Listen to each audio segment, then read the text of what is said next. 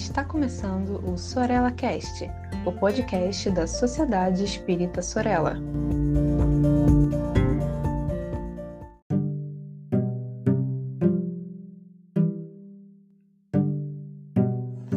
Olá, meus amigos, minhas amigas, sejam todos e todas muito bem-vindos a mais um episódio do Sorella Cast o podcast da Sociedade Espírita Sorella. Aqui quem fala é Tiago Barbosa e hoje estou de volta para tratar dos autores clássicos do Espiritismo, não é? E nesta oportunidade é para tratar da obra do pesquisador Gustavo Gelei, autor de uma obra magnífica, né? É, de várias obras interessantíssimas. Entre elas, é, nós temos o Ser Subconsciente.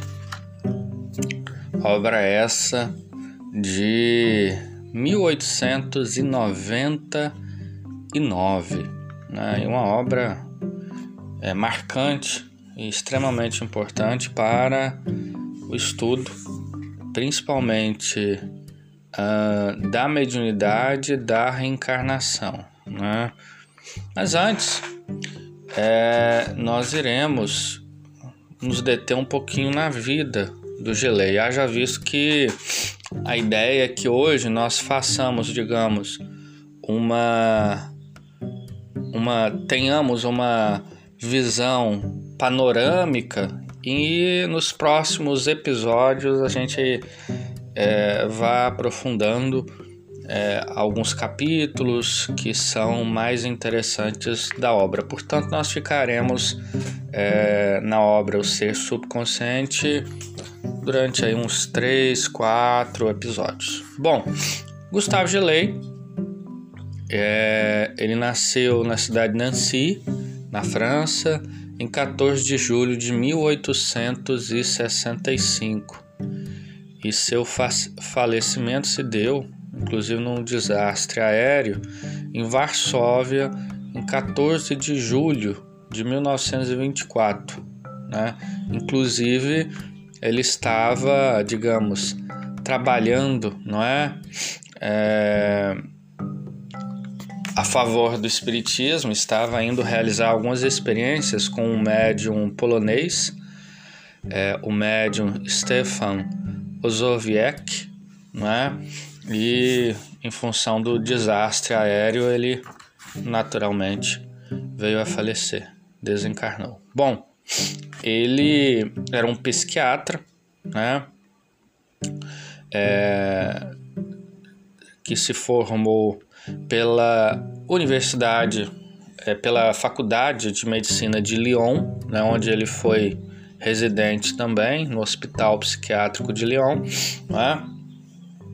e é, ele clinicou até 1918, onde a partir de então ele começou a se dedicar exclusivamente ao estudo do espiritismo, né? Gelei também hum, foi um pesquisador que teve o seu interesse despertado, é, principalmente em função de alguns médiums, né, como a médium de efeitos físicos, a Eva Carrier, né, é, e também o médium polonês de materializações, o Frankel, Kunsk, né? O Gelei, ele também desenvolveu uma, é, uma intensa atividade no campo da não só da pesquisa espírita, mas também da propaganda, né, do espiritismo através de revistas, né, é como a revista Metapsíquica, né. Ele foi um dos fundadores do Instituto de Metapsíquica internacional, foi grande amigo é, do, digamos assim, né, do mecenas do espiritismo daquele período ali, no, início né, do século XX, que foi Mayer. Né? Então, inclusive, foi em, em função do convite do Jean Mayer de criar um instituto e se dedicar exclusivamente a, a pesquisa do Espiritismo, ali em 1919, que Gelei né, vai fundar um instituto e abandonar a carreira é, de médico psiquiátrica, psiquiátrico, né? Enfim. Bom, uh, Gelei ele publicou muitas obras, né? A primeira é de 1897, que é, digamos, um resumo, né?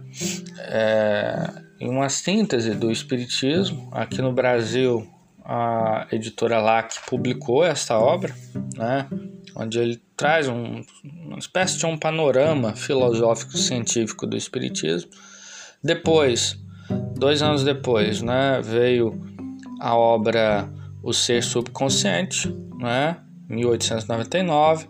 Ele vai publicar novamente somente em 1912, que é a obra Monismo idealista e paligenesia, onde ele trata de questões filosóficas do espiritismo também. Né? Em 1918, ele vai lançar uma obra que é muito importante, que é a, é a obra a, a, a chamada Fisiologia Supranormal e os Fenômenos de Ideoplastia. 1919 a obra, nossa, essa obra é incrível, né? Que é do inconsciente ao consciente, que trata das questões, digamos, é, da evolução à luz da filosofia e da ciência, né? Claro que é da ciência da época, né? Muito influenciado aí pela obra do Henri Bergson, né? A obra Evolução Criadora, que foi uma obra, nossa, que mexeu né, muito com a filosofia do seu tempo, da sua época. E é por fim, em 1924, né, ele, que é o ano da, do seu falecimento, ele vai lançar a obra Ectoplasmia e Clarividência, que sem dúvida nenhuma é a obra para quem tem interesse sobre é, materialização né, e questões relacionadas à, à ectoplasmia, enfim. Bom, essa obra que nós temos aqui em mãos, né, ou seja, é, do ser subconsciente, que foi lançada em 1899 na França, né, ela no Brasil ela só será lançada em 1974, portanto, muito tempo depois, quase um século depois, não é? E ela, tá, ela está dividida em é, duas partes, né? A primeira parte trata de uma perspectiva psicológica e sobre os fenômenos, né? é, ditos metapsíquicos, né, os fenômenos mediúnicos e tudo aquilo que depende da, dos estudos da mediunidade. E na segunda e última parte é, é tem uma característica mais filosófica, né, quando ele vai tratar é, digamos, da evolução da alma, é tentar explicar à luz da reencarnação a questão do mal, né? E, enfim, é, é, uma, é também é bastante interessante que é uma espécie de síntese, né, daquilo que o nosso querido Gelei vai desenvolver depois do inconsciente ao consciente, né? E é, nessa primeira parte, ele vai tratar por demais das questões é, relacionadas ao perispírito, né? vai falar um pouquinho também de maneira filosófica da questão das desigualdades intelectuais e morais, né? É, a diferença entre a teoria né, da hereditariedade e do ativismo psíquico, né?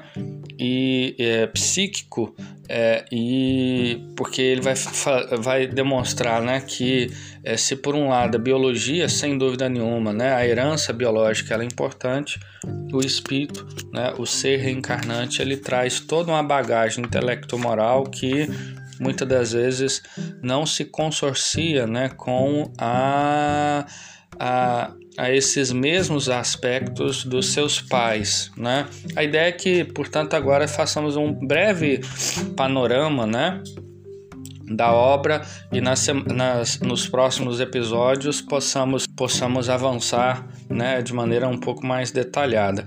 Aí ele vai tratar também um pouquinho das neuroses, da questão do hipnotismo, né, da exteriorização da sensibilidade, mas também da motricidade, da lucidez, né, que a lucidez, o hipnotismo, o magnetismo são questões que se relacionam por demais, né, como que, digamos, é, é, o espírito ou a força psíquica ela pode agir sobre a, a distância, né, sobre a matéria, a leitura do pensamento, mas também a sugestão mental, a telepatia.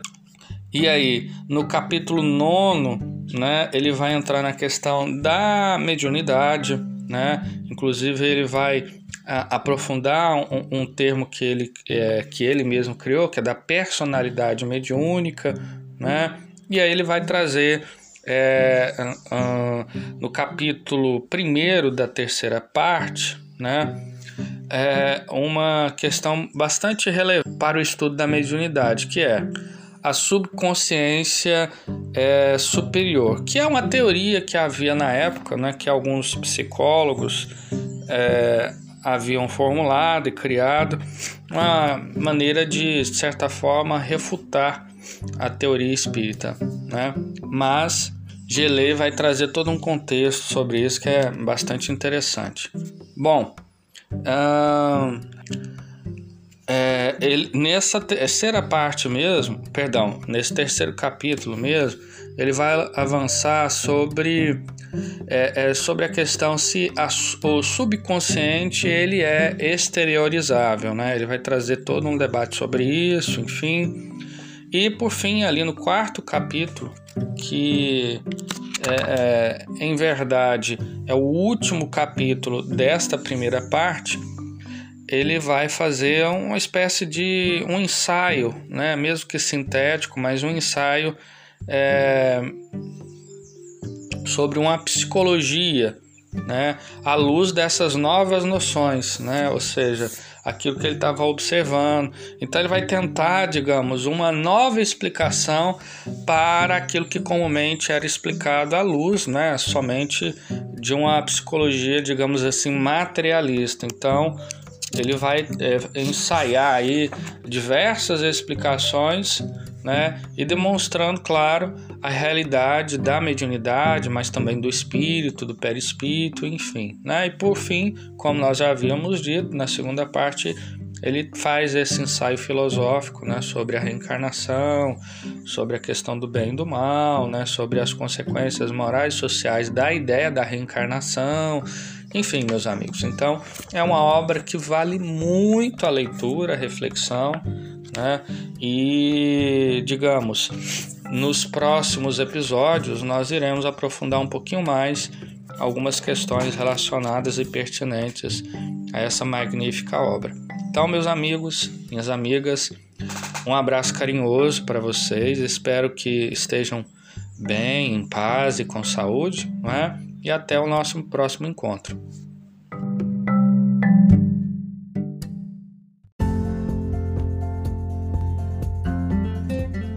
Siga a Sociedade Espírita Sorella nas redes sociais, Facebook e Instagram.